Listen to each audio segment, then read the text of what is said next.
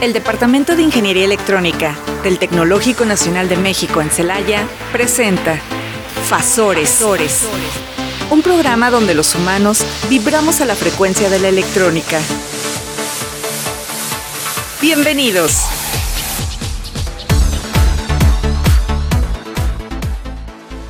Tal? Buenas tardes, estimados radioescuchas. Es un gusto estar con ustedes en una emisión más de su programa Fasores a través de Radio Tecnológico de Celaya 89.9 de FM y en Spotify en el podcast del Radio Tecnológico de Celaya. Y bueno, Fanny, Claudia, en este día tan caluroso que nos estamos aquí derritiendo, Pues, ¿Cómo están? Buenas tardes, pues sí, soy Fanny y pues ya tenemos, creo, dos meses así. Como que anoche ya empezó como que el airecito a querer, a querer a refrescar, querer ¿verdad? refrescar un poco. Pues yo no sé dónde tú vives, pero donde yo vivo el airecito estaba bien caliente, de verdad. Este, yo sí sufro muchísimo, lo he dicho siempre, el calor para mí es un suplicio y ahora más que nunca. Y casi me desmayo cuando leí una, un public- una publicación de la Conagua donde dice que apenas empieza el frente de calor. Entonces no sé qué vaya a pasar, no sé si sea cierto esto, pero ayer también alguien publicó que a pesar de que estábamos a 36 grados, la sensación térmica eran de 41. Yo lo sentía como 50, la verdad, para mí es demasiado. No se puede caminar eh, sin cubrirse porque de verdad es, es increíble el- lo molesto que es el sol y el calor, de verdad. Y sobre ah, Sí, la- más bien yo, para mí la molestia es el nivel de radiación. Sí. Porque puedes estar en un lugar donde hace calor, pero estás bien, sales al sol y sientes inmediatamente La que radiación. quema. Ajá, o sea, Así es, y fíjate que bueno, el estado de Guanajuato es eh, uno de los estados que está en la franja de mayor radiación solar aquí en la República Mexicana y en el mundo, en, Sí. dentro de esa franja. Sí, de ahí que digo, la generación a través de energía fotovoltaica sería de gran beneficio si nos aplicáramos en este sentido por la cantidad de radiación. Y, igual, digo, hay veces que voy caminando, como tú dices, sientes que quema, sí. sin embargo, el, aire- el airecito de alguna Así manera lo que- sientes eh, un alivio, ¿no? Pero te subes al carro No, y eso- dices, caray, que se salga el diablo antes de que yo entre.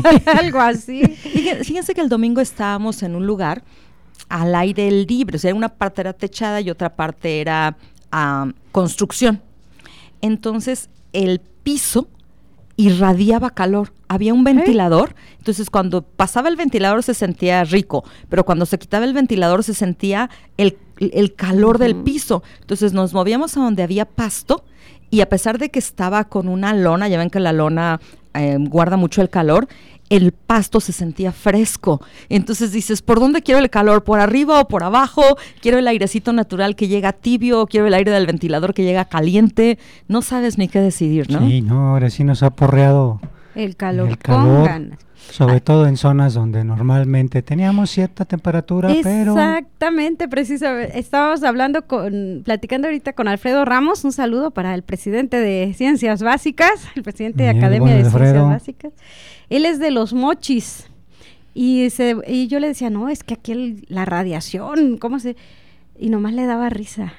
Y dice, bueno, dices que por allá en mi rancho, pues, toda la vida es así, ¿no? Toda sí, la sí, vida. sí, están acostumbrados. Sí, pero Sí. no, no, no. Y efectivamente, como dices tú, eh, como que aquí era más fresco. Ya estábamos platicando hace rato que las lluvias ya debieron de haberse presentado hace dos meses, más o menos. Mm, Bueno, es que ahí, fíjate, ahí hay mucha discrepancia. Yo te voy a platicar de la experiencia de, de, bueno, por mis abuelos y demás que tenían rancho. Ellos siempre, pues los ciclos del agua, ¿no? Para la siembra sí. y demás.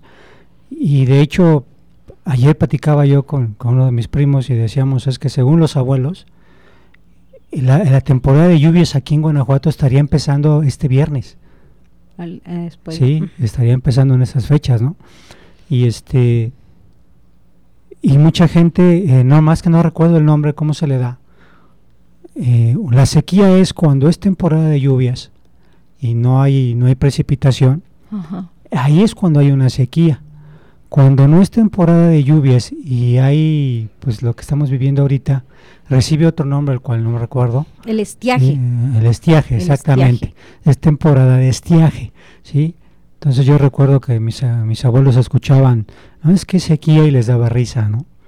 Y le decía, no, hijo, mira, es que la temporada de lluvias es aproximadamente a mediados de junio, cuando empieza todo aquí en el Bajío.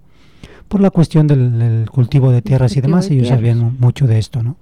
Y otras señas que la misma naturaleza te va dando en cuanto a, a saber el inicio de la temporada de lluvias. sí, pero no, con estos calores quisiera uno que lloviera todos los días. Todos los días, definitivamente. se supone que hace muchos años también, para el 24 de junio, que es día de San Juan, siempre había ya llovido y ese día era de grandes lluvias. Veremos si el 24 de junio ya llovió y si y si realmente ese día también es de gran gran cantidad de lluvia. cantidad de lluvia, ¿verdad? No, sí. Esperemos que sí.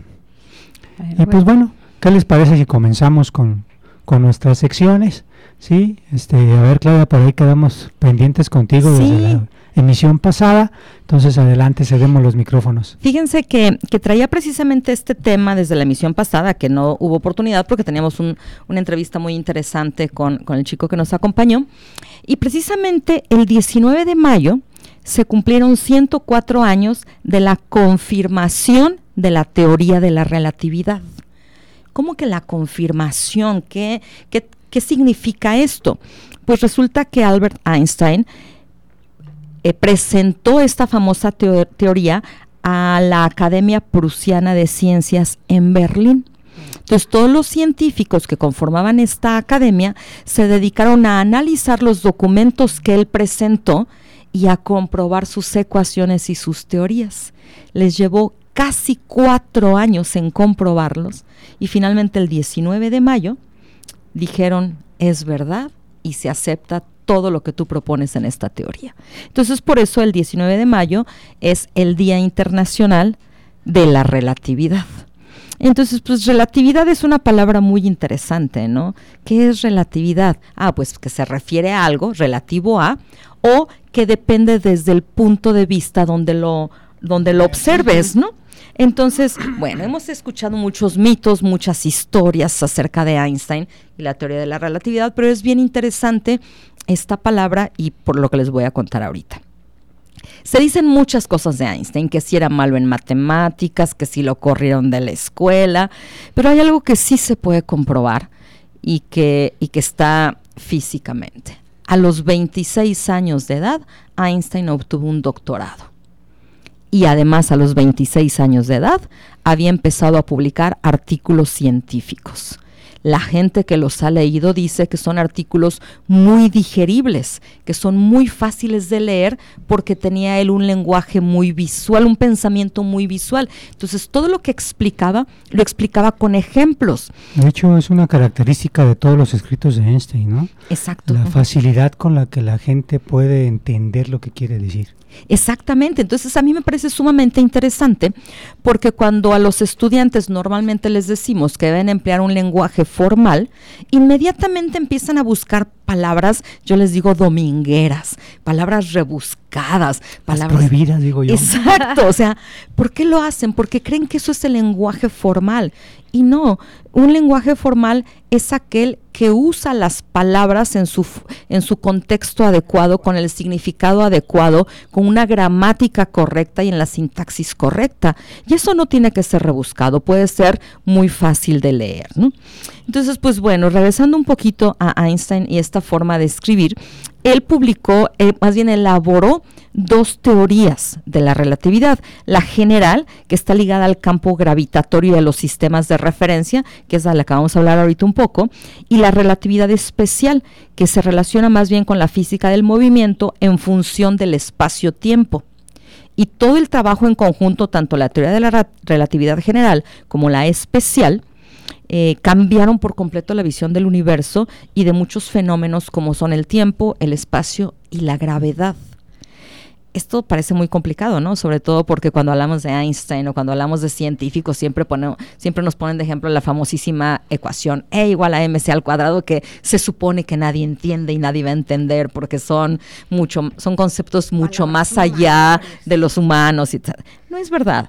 La teoría de la relatividad tiene algunos puntos clave que son muy sencillos de entender. Por ejemplo, la velocidad de la luz es absoluta. La teoría de la, de la relatividad en uno de sus puntos dice que la velocidad de la, de la luz es absoluta y se propaga siempre a 300.000 kilómetros sobre segundo, independientemente del sistema de referencia del cual la observemos.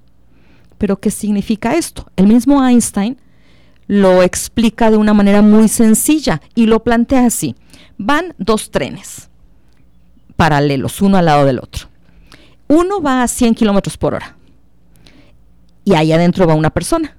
Pero el tren de al lado va a 90 kilómetros por hora y ahí va otra persona. Entonces, un tren, perdón, una persona el de, la que va en el tren de 100 kilómetros por hora, ve que el otro tren va 10 kilómetros por va a 10 kilómetros por hora, pero hacia atrás. Y el que va en el 90 kilómetros por hora ve al que va a 100 que va a 10 kilómetros por hora, pero hacia adelante. Cuando ambos tienen una velocidad especial, o sea, 100 y 90, pero los que van adentro del tren ven solo la diferencia. Sin embargo, lo que dice Einstein es que los dos individuos verían la, luz moverse a 300 kilómetros por sobre segundo. no es verdad que ellos verían la, la, luz moverse a una velocidad diferente porque el, el, transporte en el que van se va moviendo. No importa dónde estés, el de un tren, el del otro y una persona que esté parada afuera, los tres van a ver la velocidad moverse a 300 mil kilómetros sobre segundo. Por eso dice que la velocidad de la luz es absoluta. No se cumple este ejemplo de la, de la relatividad. Es relativo. Yo voy a 100, pero el otro va a 90, entonces yo veo como que el otro va a 10. Eso es relativo, depende de dónde estoy parado. La luz no la cumple, es absoluta. Entonces, pues bueno, este, esto es un, un ejemplo que él mismo pone, o sea, cuando yo leí esto, me pareció sumamente interesante porque nos han pintado siempre a Einstein como un científico hablando con, con números y con fórmulas que nadie entiende. Y no, lo que él quería era que sus teorías las entendiera cualquier persona y por eso ponía estos ejemplos. Hay otro ejemplo que también es muy interesante y aquí nos empezamos a meter ya con un poquito más de cosas que parecieran de ciencia ficción. El tiempo es relativo. Eh, este es otro de los, de los postulados o los resultados de esta teoría, donde dice que al contrario de la velocidad de la luz, el tiempo no es absoluto y que va a depender del movimiento de los observadores. O sea que dos, dos acontecimientos que parecen simultáneos desde la perspectiva de una persona, puede que no sean simultáneos desde la perspectiva de otra. Y lo más curioso es que ambos son reales, son verdaderos. Otra vez, pone el mismo ejemplo, bueno, no el mismo ejemplo, también pone un ejemplo de los trenes. La verdad, esto a mí me costó un poquito de trabajo entenderlo. A ver, díganme ustedes qué tan, qué tan fácil les resulta a ustedes.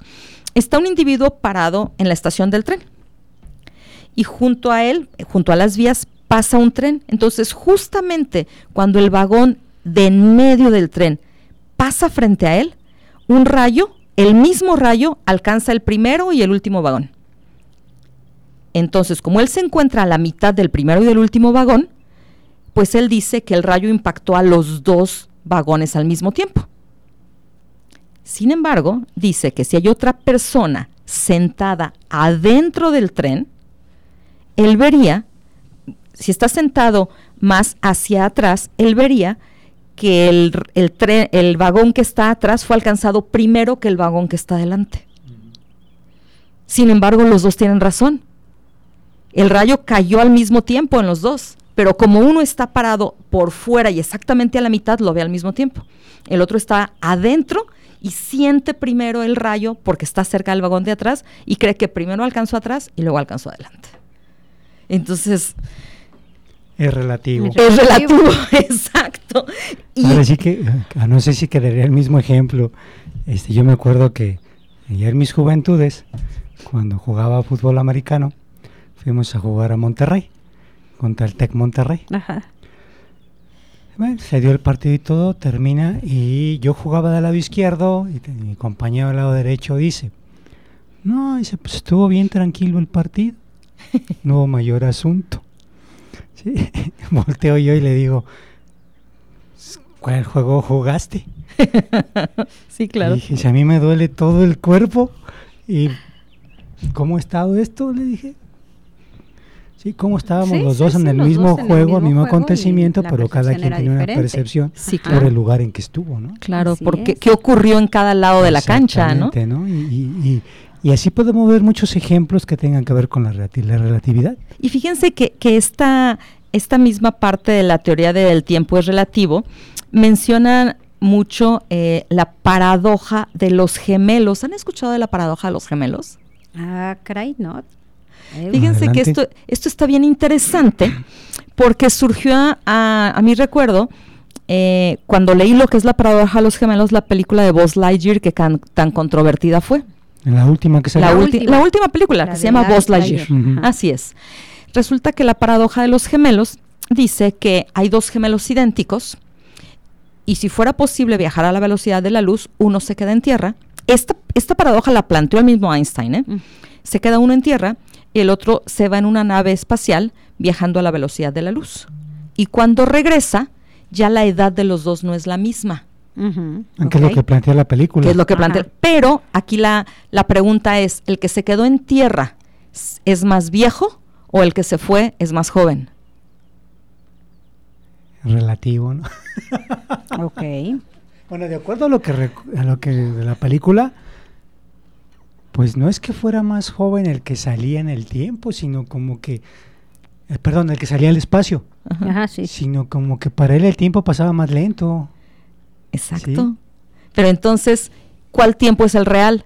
¿El que pasaba más lento para el que está viajando o el que pasaba más rápido? O sea, ¿realmente en el espacio el tiempo pasa más lento o en la Tierra el tiempo pasa más rápido? ¿Cuál de los dos tiene la edad real? Pues yo, yo no, yo creo que la, cada quien en su momento y, y su tiempo es el real, ¿sí? En diferentes circunstancias, bueno, yo diría. Por eso le llaman la paradoja de los gemelos. Ajá. ¿Qué ocurre realmente? En la película te lo plantean como que el que se fue no envejeció. Así es. Y cuando regresaba, todos los que estaban aquí, ya es más, hubo un momento en que quien se fue era más joven que su hijo, ¿no? Sí. Entonces, eso está planteado en la teoría de la relatividad. Y parece ser que entre la- los científicos, de, entre los físicos, esta paradoja es muy común, muy conocida. Oye, Claudia, ahorita que hablaste de esto de los gemelos, eh, la gente que ha ido al espacio, este, ¿han observado este tipo de...? No, porque el punto aquí es viajar a la velocidad de la luz. Esa es la cuestión. Esa es la clave. O sea, si viajas a la velocidad de la luz, el tiempo pareciera transcurrir más despacio. Esa es la clave. Y inclusi- e inclusive en la película lo plantean. Todos los esfuerzos que se hacían en la película era para alcanzar la velocidad de la luz. Y por o eso sea, que si vemos a eh, las... No sé si sea lo mismo, ya me darán un coco si no. Cuando Flash em, va a su velocidad, Sí, que se ve que todo se mueve muy lento, ahí estamos viendo ese fenómeno. Exacto. De hecho, precisamente ahí, en esta película, se plantea el siguiente punto de la teoría de la relatividad. El tiempo y el espacio no son independientes. La teoría de la relatividad plantea que es importante redefinir los conceptos de espacio y tiempo porque no son independientes, sino que se, se combinan en uno solo conocido como espacio-tiempo. Tiempo. O sea, algo así como que lo que le ocurre a uno le va a afectar al otro. Tú no puedes mover el tiempo sin que cambie el espacio. Y tú no puedes mover el espacio sin que cambie el tiempo. Eh, para Einstein esto fue una consecuencia de la relatividad del tiempo. Si- él, él explica, si un suceso como el rayo que impacta al tren ocurre en un tiempo diferente, dependiendo de la posición en que se encuentre cada persona, ambos conceptos deberían estar unidos. Así ninguno de los dos sería diferente, ¿no? Esto está súper interesante porque pareciera contradictorio, pero él demuestra con, o sea, por una parte plantea las leyes, plantea sus ecuaciones, las demuestra, y por el otro lado pone ejemplos cotidianos para que cualquier persona podamos entenderlo. Sin embargo, pues tampoco está tan fácil entenderlo, ¿no? Debemos de tener ciertos ciertos conceptos muy claros, como esto de la paradoja de los gemelos. ¿Cuál es la clave ahí? Si se pudiese viajar a la velocidad de la luz. Ahora sí que este- como cierto personaje de las películas diría, está de locos. Sí. hay, dentro de, de esta misma teoría, Einstein dice, bueno, no a la letra, porque obviamente esto está traducido al español, ¿no? Pero él dice, secundo a Minkowski en que de ahora en adelante el espacio y el tiempo por separado están destinados a desvanecerse entre las sombras y solo una unión de ambos puede ser parte de la realidad. Entonces, pues pareciera simple, pareciera fácil de entender, pero si lo analizamos, no está tan fácil de entender a pesar del lenguaje, a pesar de los ejemplos. Y todavía no termino, todavía hay un poquito de más explicaciones. Por ejemplo, la masa es equivalente a la energía. Y aquí es donde viene la famosísima ecuación, ¿no? E es igual a mc al cuadrado probablemente esto sea lo que más conocemos de la teoría de la relatividad, que no es toda la teoría de la relatividad, solo es un punto de cinco que tiene. Entonces, con esta ecuación que todo el mundo ha visto alguna vez, él consiguió reunir dos conclusiones. En primer lugar, dice que la energía y la masa están relacionados y que pueden hacer, llegar a ser prácticamente equivalentes. ¿Cómo lo ejemplifica? Dice, imagínate un objeto que emite dos pulsos de luz en direcciones opuestas. Cada pulso transporta una determinada cantidad de energía, pero la propia energía del objeto disminuye porque se va en esta energía de estos pulsos. Pues él determina, mediante sus fórmulas algebraicas obviamente, que para que esto sea correcto o sea coherente, el objeto tendría también que perder, masa. De esa manera la energía y la masa estarían directamente relacionadas. Relacionadas. Obviamente estamos hablando de un objeto con luz natural. Ya cuando metemos energía este, artificial, baterías y todo lo demás ya es otro rollo, ¿no? Pero con sus fórmulas de masa, de energía cinética, energía, todo eso, él demuestra que el objeto, además de irradiar luz, va perdiendo masa. Por otro lado, si analiza esta ecuación de una forma más profunda, él explica otro resultado. Dice que es imposible que un objeto moviéndose alcance la velocidad de la luz. Fíjense, fíjense lo interesante. Por una parte, en el primer ejemplo dice, perdón, en la paradoja de los gemelos dice, si un objeto se moviera a la velocidad de la luz ocurriría esto. Pero por otro lado dice, es imposible que un objeto se pueda mover a la velocidad de la luz. Porque de acuerdo a la ecuación, si esto ocurriera, la masa del objeto debería ser infinita y para que la masa del objeto fuera infinita, se requeriría una, energía infinita. Y esto es imposible. ¿Qué es lo que él concluye? Únicamente los objetos sin masa pueden alcanzar la velocidad de la luz. Es decir, solamente las ondas con masa cero. El, claro ejemplo de lo que dices es precisamente el uranio. El uranio al emitir energía se va degradando, perdiendo masa hasta convertirse en plomo, que sería su destino final, ¿sí? que es, está perdiendo neutrones, está perdiendo masa. Es, es un... Y que es la base de la energía nuclear. Exactamente, exactamente. Y ahí se ve esto. Entonces... Que hay una relación directa pues He estado perdiendo masa últimamente. Ay, ojalá yo pudiera. Yo también quisiera haber perdido masa. Y bueno, la último, el último punto que les quiero comentar acerca de los cinco grandes puntos que, con los que Einstein quiere ejemplificar sus teorías de la relatividad de manera fácil para que los entendamos, es que él dice que la gravedad es simplemente una deformación. La, concepción de la gravedad que hace Einstein eh, fue sacada, bueno, dice, dice un, artículo que parece sacada de uno de los libros de Kafka, porque plantea que el espacio-tiempo no es plano, sino que se deforma por objetos situados en él. Eh, Einstein dice que te imagines una gran tela sostenida en el aire y estirada en horizontal. Espero que nuestros radioescuchas tengan imaginación. Y se, imagínense dos personas paradas agarrando una tela cada uno y estirándola. Entonces, si se tira una pelota pequeña sobre la tela, pues va a hundir la tela solamente un poquito. Pero si se deposita algo más, si se tira de más altura una pelota más grande, pues la tela se va a curvar mucho más. de manera que la pelota más pequeña se va a mover hacia donde cayó la pelota más grande. Y esto ocurre, bueno, no sé si alguno de ustedes haya subido alguna vez a una hamaca. Si se suben a una hamaca y luego junto a ustedes se sube alguien con más peso, pues los hace que se vayan hacia el de más peso, ¿no? Bueno, pues entonces, eh, Einstein dice que eso sucede en el universo que nosotros o los objetos que tenemos a nuestro alrededor son esas pequeñas pelotas que casi no curvan la tela, mientras que la Tierra sería la pelota grande. De manera que por eso hace que nosotros nos movamos hacia ella.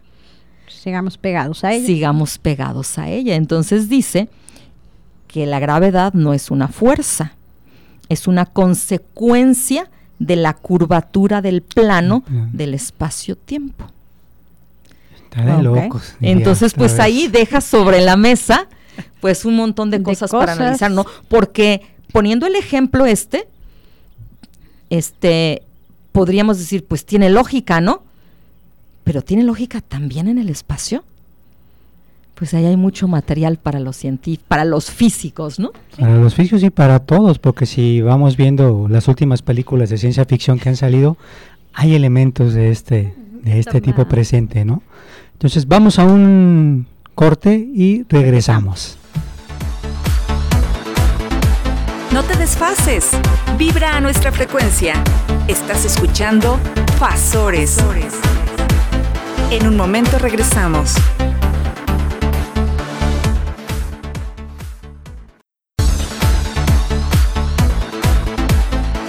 Sincronízate y vibra a nuestra frecuencia. Estás escuchando Fasores. Regresamos con más energía.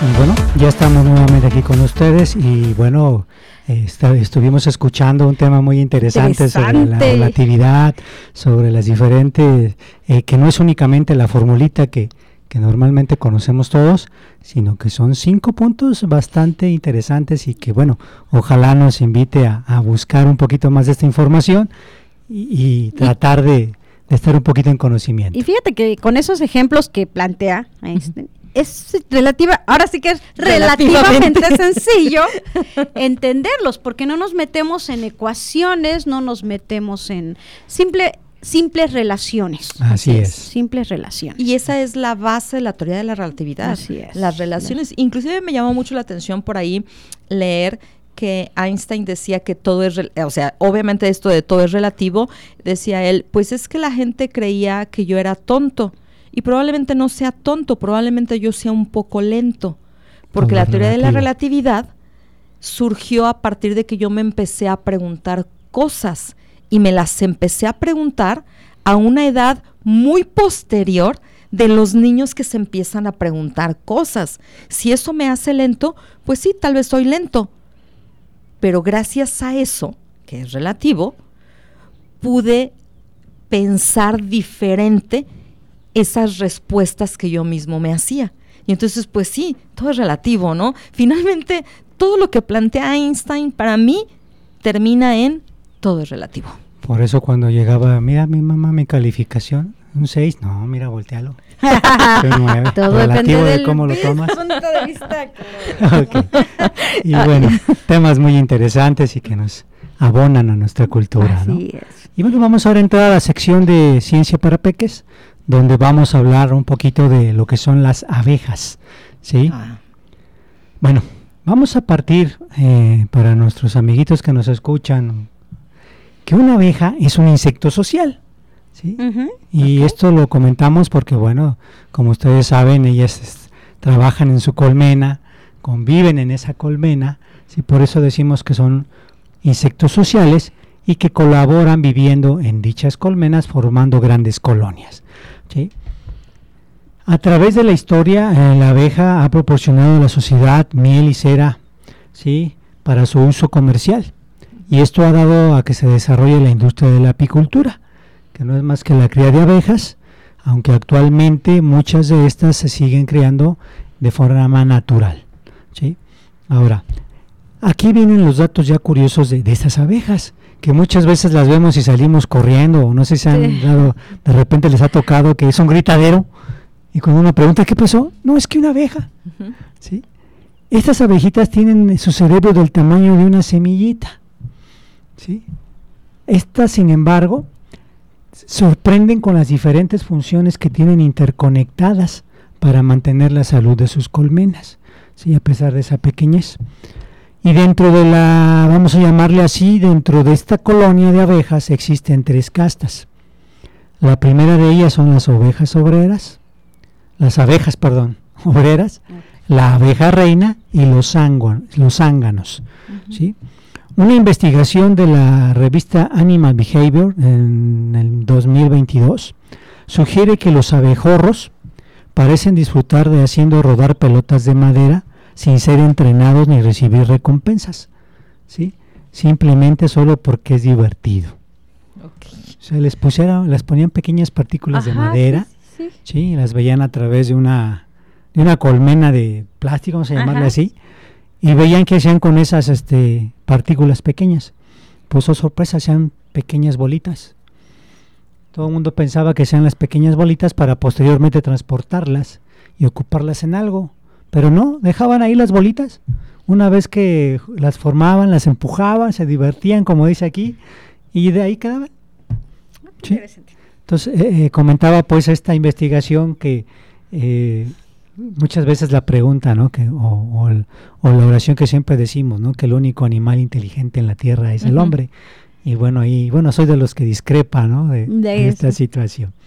Ahora, también muchas, este, otras personas hablan que las ovejas son pequeños robots, ya que se limitan a hacer sus tareas, ¿sí?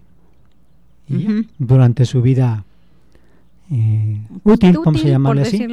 Sin embargo, estos estudios también han demostrado que las abejas no son pequeños robots, que solo responden a estímulos y que realizan actividades que pueden ser placenteras. Esto lo investigó la Universidad Queen Mary de Londres, en el Reino Unido. Eh, el autor principal es Samadhi Galpayagi. Él nos dice que el trabajo de una abeja viene determinado por su sexo. ¿sí? Mm. Las únicas que normalmente nosotros vemos y que luego nos echan en carrera son las abejas obreras. Una única colmena de abejas tiene aproximadamente de 30.000 a 80.000 abejas obreras. ¿Sí? Fíjese nomás la cantidad. Y de, y de ellas, todas estas ovejas obreras, ¿sí? Ay, permítanme tantito. Son hembras. Ok. ¿Sí? Todas las abejas obreras son hembras, mucho más pequeñas que la reina y no pueden reproducirse. De ahí que su labor es principalmente polinizar, y recolectar el polen, la nieve, todo lo que vimos en la película Vi. Justamente te iba a preguntar de esa referencia. En pocos casos las ovejas obreras pondrán huevos no fecundados. Mm. De estos huevos no fecundados nacen los que se llaman zánganos de un tamaño más pequeñito. ¿sí? Son aquellos que nacen de los huevos, que normalmente de estos tipos de abejas. ¿sí? Normalmente el zángano, pues ahí viene su nombre. Sí, y, bueno, yo digo ahí, ahí podemos entrar en detalles, ¿no? Pero el zángano es del sexo masculino. sí, lógicamente ellos sí pueden reproducirse con las, las abejas, ¿no? Sobre todo la reina. Ok, ya. Bueno, las abejas obreras viven una media de 105 días y una vez que nacen no salen sino hasta el día número 21, cuando ya vuelan y comienzan a hacer su labor.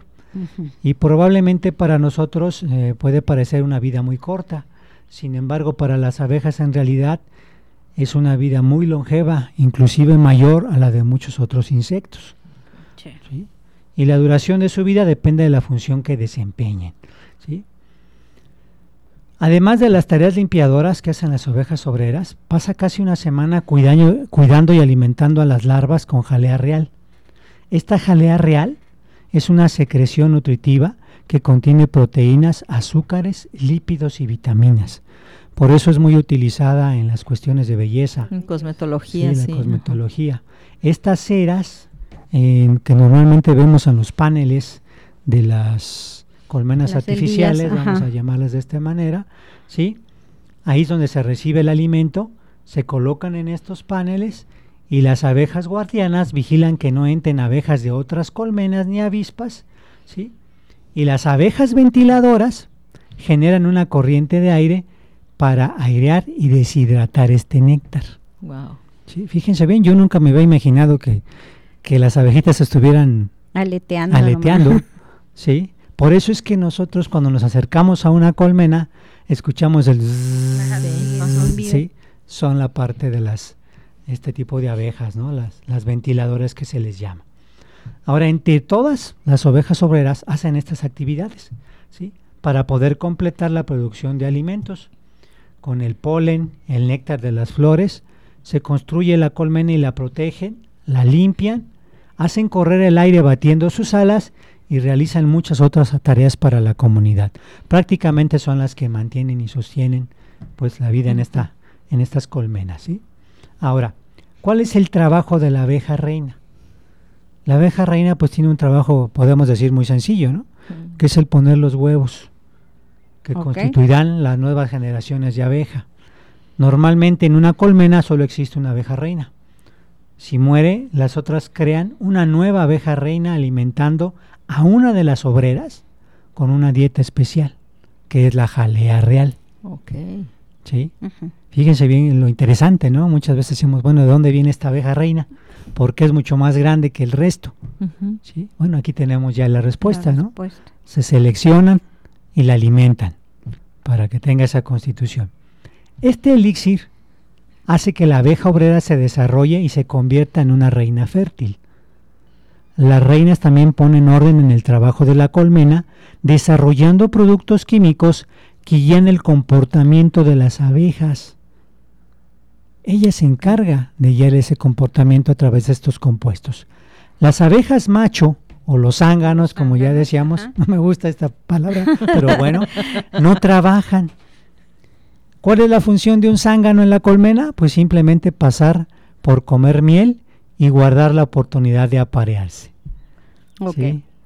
O sea, ni amos de casa, sí. Sí, no, digo, algunos, algunos sí querrán ser zánganos, ¿verdad? Pero bueno. Cuando llega el momento que el- de que la abeja reina se aparee, los zánganos de otras colonias compiten con los de la misma colonia para poderla fertilizar. ¿sí? Y en el aire es donde tratan de aparearse con ella. Y si lo logran, caen, al- caen al suelo muertos. Wow. O sea, que una vez que se aparean se mueren. Se muere. Es su único objetivo en es la su vida. único objetivo en la vida.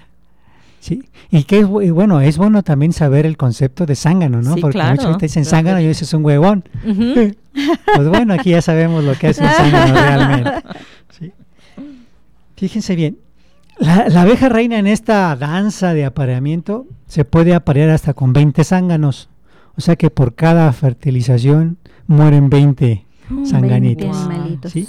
Y almacena los espermatozoides durante el resto de su vida. Ah, ok. Sí. Ya. Entonces por ahí la pregunta obligada es, ¿qué quiere ser, abejita obrera o zángano? bueno, aquí habíamos hablado que la reina determina el sexo de las abejas Ajá. cuando ponen los huevos. Normalmente una reina abeja pone 1500 huevos al día Wow. durante de 2 a 5 años. Wow. ¿sí? Ujú. Por lo tanto, la abeja reina tiene la capacidad de decidir quiénes van a ser obreras y quiénes van a ser zánganos. ¿sí? Los zánganos se les considera la tercer casta de las colmenas. Habíamos hablado que es la abeja reina, la obrera y el zángano. Entonces, los zánganos son los, los últimos en esta selección. ¿no? Y bueno, normalmente en cada colmena viven cientos de zánganos durante la primavera y el verano. Pero ¿qué pasa cuando llega el invierno? ¿Qué creen que pasan con estos zánganos? No, ni idea. Pues son expulsados de la Es colmena. algo así como que el que no trabaja no come. Exactamente. Debido a que en el invierno pues debe adoptar una forma de vida más austera, son expulsados de la misma. ¿Sí? Y pues lógicamente, Pues sí, no hacen, Van no a saben fallecer. hacer nada. Ajá. ¿sí? Los que se quedan en la colmena, que son las obreras, ¿sí? durante el invierno van a producir miel y polen almacenados. ¿sí? Y si ustedes se fijan, durante el invierno no vemos abejas. ¿sí? Muy rara vez alcanzamos a ver una abejita por ahí. Si la vemos es algún zángano que fue expulsado y anda buscando. ¿sí? Pero el resto ¿sí? permanecen dentro de la colmena para conservar el calor suficiente para que las larvas que están ahí No se muere. no se mueran y las alimentan con el con el este néctar o jalea real, ¿sí? Ujú. que les permite crecer y al llegar la primavera sale ese nuevo enjambre de la colmena para seguir con esta función, ¿sí? Entonces, como vemos, es algo interesante eh, la vida dentro de una colmena, De una. ¿sí? Y bueno, para mí fue muy... eh, yo, no, yo nunca había escuchado eso de las ventiladoras, ¿sí? Esa función, si no, y no me recuerdo haberla visto en B-Movie, entre los trabajos que... a que verla para ver ahí, qué, qué tanto de la información. Eh, de hecho, muchas de las cosas que, que estás comentando, como que se vienen a mi mente no porque las supiera, sino porque me da la impresión de que en algún en alguna película o algo así las vi. Entonces ahora hay que rescatar todas esas películas de abejitas para ver qué tanto de lo que dices lo metieron realmente en las películas, ¿no? Así es. Y fíjate cosa, bueno, también yo no lo sabía, que existen más de 20.000 especies Ah, caray, eso sí es de nuevo. abejas, ¿sí? De las cuales Ujú. el, el 85% de estas especies son las que polinizan. ¿sí? ¿El cuánto, perdón? 80. El 85% de esas 20.000 especies Mm. son las encargadas de polinizar, ¿sí? Y se ha visto un decremento en estas especies a partir de la década del- de los 90. Fíjate, Arturo, que justamente te iba a preguntar todas esas cifras de las decenas de miles de abejas, ¿hasta qué época serán reales esas cifras? Porque sabemos que hay eh, un- una gran preocupación porque las abejas se están extinguiendo. Yo no sé si ustedes lo recuerdan, pero cuando nosotros éramos estudiantes, en la cafetería, en ciertas épocas no te podías sentar en la parte de atrás en la que da la alberca, porque estaba plagado de abejas. Sí. Había muchísimas abejas y cuidado con, que trajeras algo dulce en la mano porque te rodeaban las abejas. Sí. Y ahora ya no sé, ya no hay eso, ya es rarísimo ver una abeja en el TEC. Así es. Fíjate que lo National Geographic lo, lo comenta en un artículo que del, de Eduardo Satara, biólogo del Instituto de Investigaciones en Biodiversidad y Medio Ambiente en Bariloche, Argentina. Él menciona que eh, a las abejas que se encargan de polinizar se les conoce como abejas al- alíctidas. ¿sí? Y normalmente este tipo de abeja poliniza cultivos importantes como la alfalfa, el girasol y la cereza. ¿sí? Curiosamente, estas abejas son las menos conocidas. Ok. ¿sí? Y- y son- Es muy... Ajá. Perdón, ¿son menos conocidas por la especie o te refieres a físicamente, morfológicamente? Por, por su trabajo, fíjate, Ah, porque normalmente las abejas que conocemos se les conoce como abejas melíferas Ok, que y en Ok. colmenas que normalmente podemos nosotros observar, ya sea Sí, de sí. manera artificial o natural. ¿sí? Pero vamos a llamarlo así por lo que yo pude entender de, de este tipo de, de abejas. Las melíferas pueden ser polinizadoras eficientes en muchos cultivos, ¿sí? Pero el autor dice que, de- que es un grave error depender de una sola, de un solo tipo de abejas. Ok. No sé si recuerdan que un tiempo se, se escuchaba de las abejas asesinas. Ajá. Sí, sí. claro. Sí. Ajá. No son más que las abejas que normalmente, perdón, no son más que las abejas que mencionamos anteriormente, las alíctidas, Ok. Ok. que esas están en, el, en la naturaleza. ¿sí? Y normalmente ellas son las que se encargan de polinizar grandes, grandes cultivos o grandes superficies, ¿no? Mm, de Que no necesariamente son las productoras de, De miel, exactamente. Es- no, de hecho no producen sentido. miel. Ajá. Sí, su sí. función es polinizar. Y por eso es que muchas especies han estado disminuyendo desde la década de los 90, Ujú. porque, eh, digo, digo, pongo el ejemplo de las abejas asesinas, que hasta una película les hicieron, Sí. ¿sí? Creo que era la famosa abeja africana, ¿no? Algo Sí, así. ajá. Que las empezaron a matar, las empezaron a eliminar, ¿sí? Y me acuerdo yo que veías en la televisión la información de que llegaba la abeja africana a México y era así como que iban a terminar, ¿no? Con muchas cosas, cuando era lo contrario, ¿no? Eran las encargadas de las polinizaciones más fuertes. Y de hecho había muchas, bueno, que ahora, ahora les llaman memes, pero había muchas publicaciones con la abejita, con su lanza y su escudo y su faldita y... Sí. Su huesito. Exacto. Sí, entonces, bueno, ahí podemos ver la razón por las cuales eh, la, la, la cantidad de abejas ha ido disminuyendo, ¿no? Entre la naturaleza, los diferentes fenómenos naturales que estamos viviendo ahorita, ¿sí? Como estas épocas de calor, las Sí. grandes tormentas, y bueno, la mano del hombre que nunca puede estar ajena a estas cosas, ¿sí? Fíjate que este allá por el laboratorio a mí me, me da mucho gusto, me alegra mucho la vista llegar y ver ese pequeño espacio que está junto al centro de cómputo, que tengo entendido está a cargo del de los alumnos del, de algunos de- alumnos del departamento de ambiental, que es precisamente un jardín de polinizadores, donde plantan flores que permiten que se acerquen tanto las mariposas como las abejas.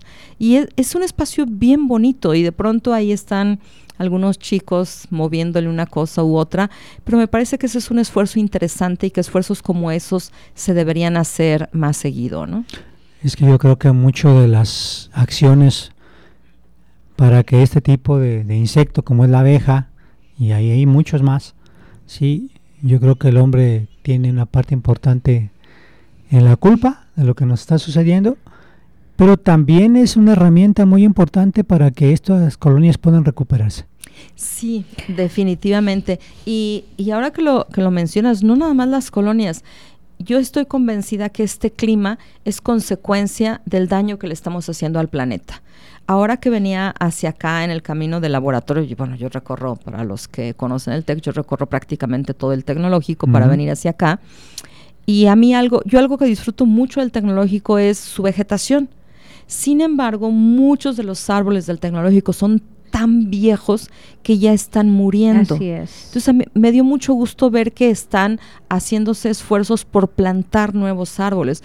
Tal vez a nosotros ya no nos toca disfrutar de la sombra de esos árboles, pero qué bueno que se sigan haciendo esfuerzos por plantarlos. No sé cuántos años hace Fanny, creo que tú también estabas ya en el departamento de electrónica, Arturo, que hubo un programa de deforestación con la Asociación de Alumnos de Electrónica alrededor del laboratorio. Sí, hemos tenido Estaba dos. Hemos Sí. tenido dos, este, pues dos eh, Programas. am, dos programas ajá, allí alrededor del laboratorio para y el último fue precisamente el apoyo de los chicos de electrónica al jardín este de polinizadores estuvieron trabajando también allí Ah, es verdad, por ahí Sí, también lo publicaron también los chicos. Trabajando Sí, y los arbolitos que están alrededor del laboratorio son fruto de esa eh, de esa campaña anterior donde estuvimos por ahí algunos profesores y muchos alumnos, Muchos alumnos. que por cierto ya egresaron los alumnos Sí, que participaron en esa campaña. Este, pero pues sí, ojalá que, que nos preocupemos más por eso, ¿no? Por nuestros por nuestros insectos que son parte de nuestro ecosistema y no podemos acabar con ellos. Deberíamos de seguir promoviendo que, que se sigan reproduciendo y pues bueno, los árboles, que las áreas verdes, además de ser un gran pulmón, refrescan enormemente, ¿no? Claro que sí, ¿no? Y sobre todo refrescan, atraen la lluvia, Sí. ¿sí? Y todo el mundo queremos una sombra, ¿no? Este, ahora hasta me... Fíjate que estaba observando un fenómeno curioso aquí en el, en el tecnológico.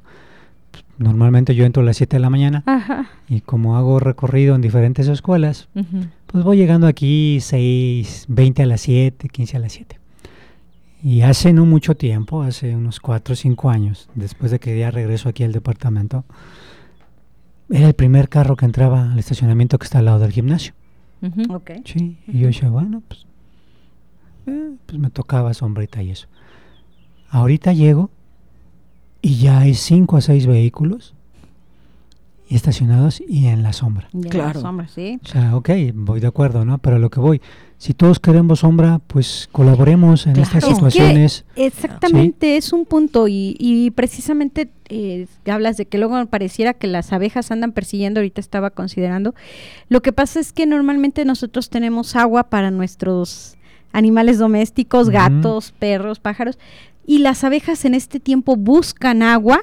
Entonces, es, eh, si no la encuentran de manera natural, lo que sería antes, este, pues, algún pequeño lago, ajá. un charquito, los ríos, pues se tienen que acercar a las casas, que es donde hay agua, donde hay al menos este un depósito. Y ahorita que con- dices con eso, agua. Fanny, fíjate, mi niño chiquito tiene 7 Ajá. años Y ya ves que son medio, son pintorescos los bebederos de agua para colibríes. Ah, sí, Sí. sí. Y me dice mi niño, cómprame uno papá para ponerlo.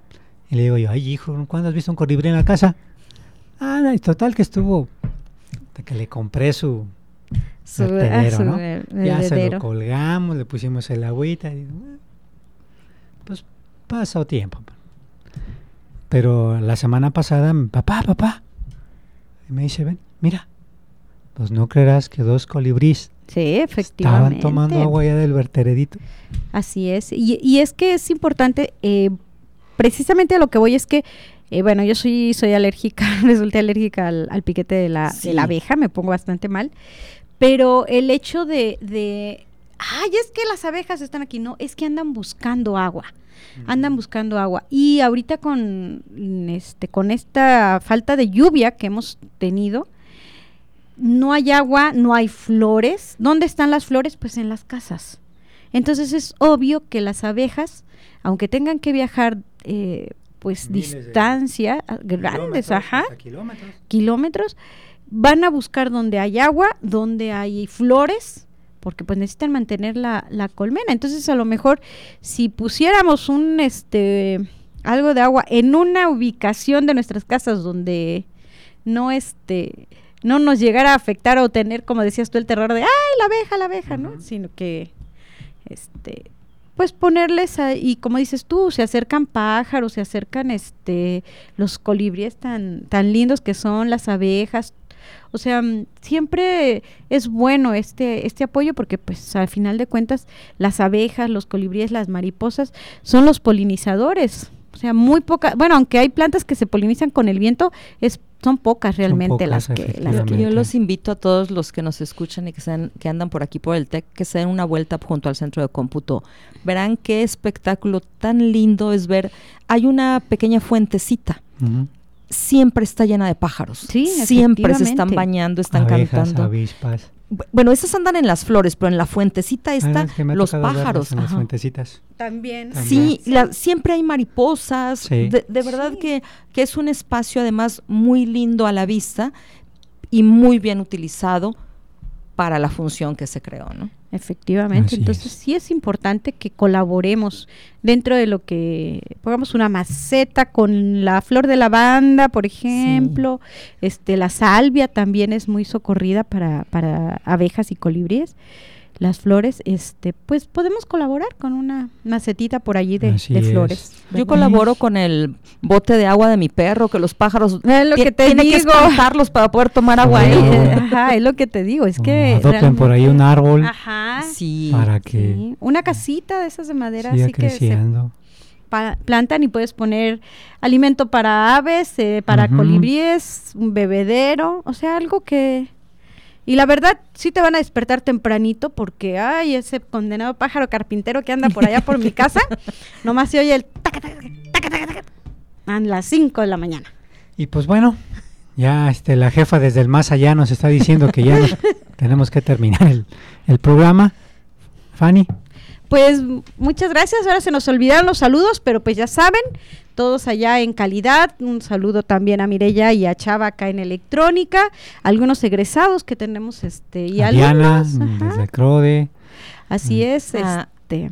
A Antonio Canedo, que hoy es día Ah, de su santo, hoy es sí, día de. San, San Antonio, y pues él desde muy tempranito nos hizo favor de compartir en Facebook por qué es día de San Antonio y por qué es tan venerado ese santo. Así que, Antonio, muchas felicidades. Hasta Tarimoro, un abrazo. Tarimoro, a los moros, taris. Y pues bueno, recuerden escucharnos por XHITC 89.9 de FM o por el podcast de Radio Tecnológico de Celaya en Spotify. Un gusto haber estado con ustedes y nos escuchamos en la próxima emisión.